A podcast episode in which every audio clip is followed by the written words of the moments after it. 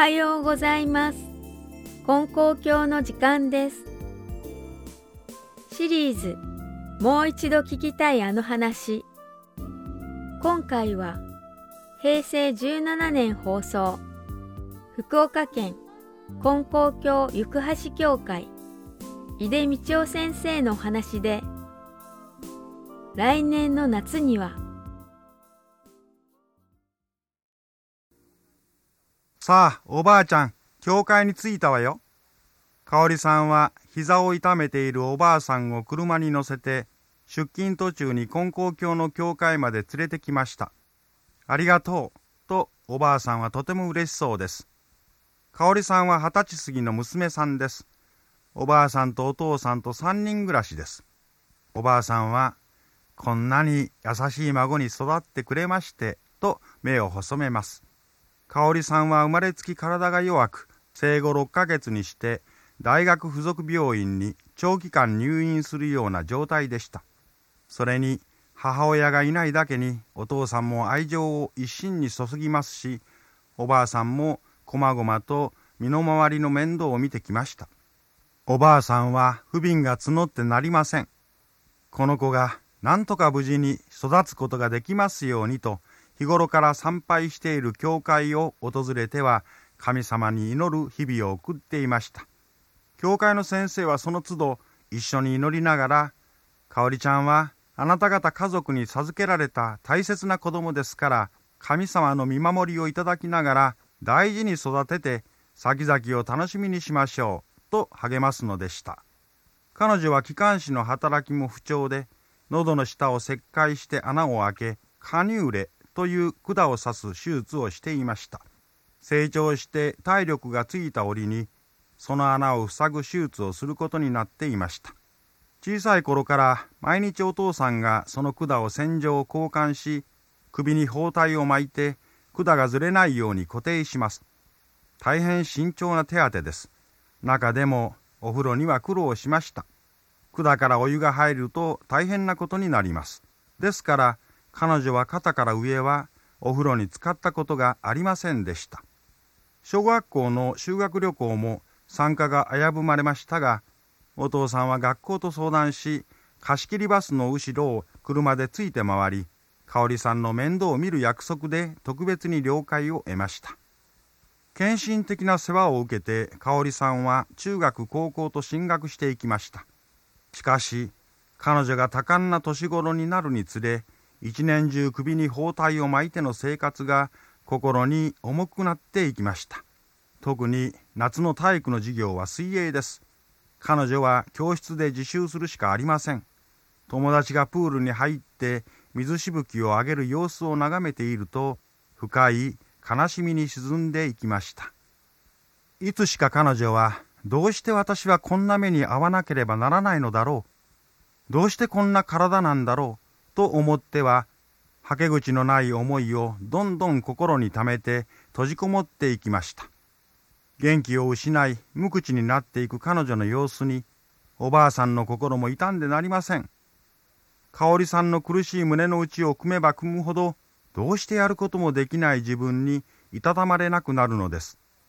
思い余っておばあさんは教会の先生に切ない思いを聞いてもらうことにしました。先生はじっと話を聞き心中神様に祈りながらこう話しました。香織さんは今どんなにつらいことでしょう。友達と比べれば自分が惨めに思えて当然かもしれません。でも人はそれぞれの境遇の中で生まれ生きていきます。その命がくしゃくしゃになるような思いの時もあります。そういう時は自分が世界一の不幸せ者だとつい感じます。でもそういう人ほどかわいそうにと思って一緒に悲しんでくださるのがこの金光教の天地金の神様なんです。神様は香織さんにずっと今日まで寄り添ってくださっているのです。彼女が苦しいように、あなたが苦しいように、神様も苦しい思いでおられるのです。先生は話を続けました。香織さんが寂しいと神様も寂しいのです。彼女が何事にもくじけない元気で広やかな心になることが神様のお喜びですし、期待しておられるのです。それには何よりあなたが明るく香織さんに接していかなければと思うのです。笑顔を絶やさないようにしていただけないでしょうか。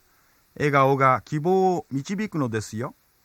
先生の語る言葉をかみしめながら、おばあさんはこの神様にすがり、神様と一緒に香りを温かく見守っていこうと改めて思いました。そして毎朝、今まで以上に明るい声をかけて学校に送り出します。その声に包まれてだんだん香織さんも、おばあさんも、お父さんも、今日も元気でね、とはにかんで手を振るようになっていきました。やがて無事に高校を卒業し、秋を迎えました。定期検診の結果、縫い合わせ手術の日取りが決まりました。レーザー光線を使っての手術です。待ちに待った日です。でも不安や心配がよぎります。手術に臨む彼女におばあさんは勇気づけました。いつも神様と一緒に来たんだよ、かおりちゃんは。手術も神様と一緒だよ。彼女は小さくうなずきました。手術が終わりました。麻酔から覚めたベッドの香織さんにおばあさんとお父さんが駆け寄り、喜びを交わしました。ひとときの後、香織さんがこう口を開いたのです。私、来年こそ海水浴に行けるかなお父さんは、連れて行くよ。何度でも連れて行くよ。と、今までの彼女の身を思ってたまらずそう答えました。ところが、彼女はこう続けるのです。ひろみちゃんも行けるかな誘って行きたいな。おばあさんはびっくりしました。ひろみちゃんとは高校のクラスメートなんです。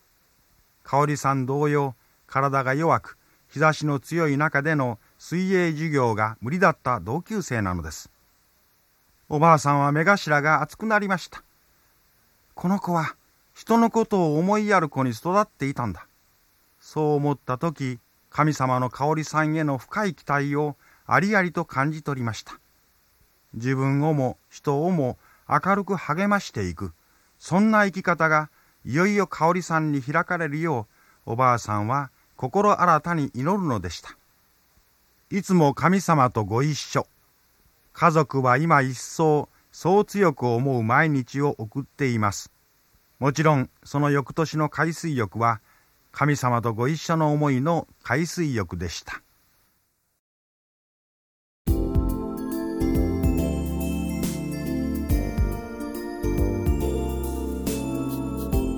来年の夏には金光教行橋教会井出道夫先生のお話でした。心がちょっと温かくなるそんな時間をあなたに。金光教についてお知りになりたい方やお近くの教会をお探しの方ご意見ご感想は金光教のホームページからメールをいただくかまたは郵便番号719-0111岡山県金光町金光教本部ラジオ係までお便りをお寄せください。今日も放送を聞いていただきましてありがとうございました。どうぞ良い一日となりますように。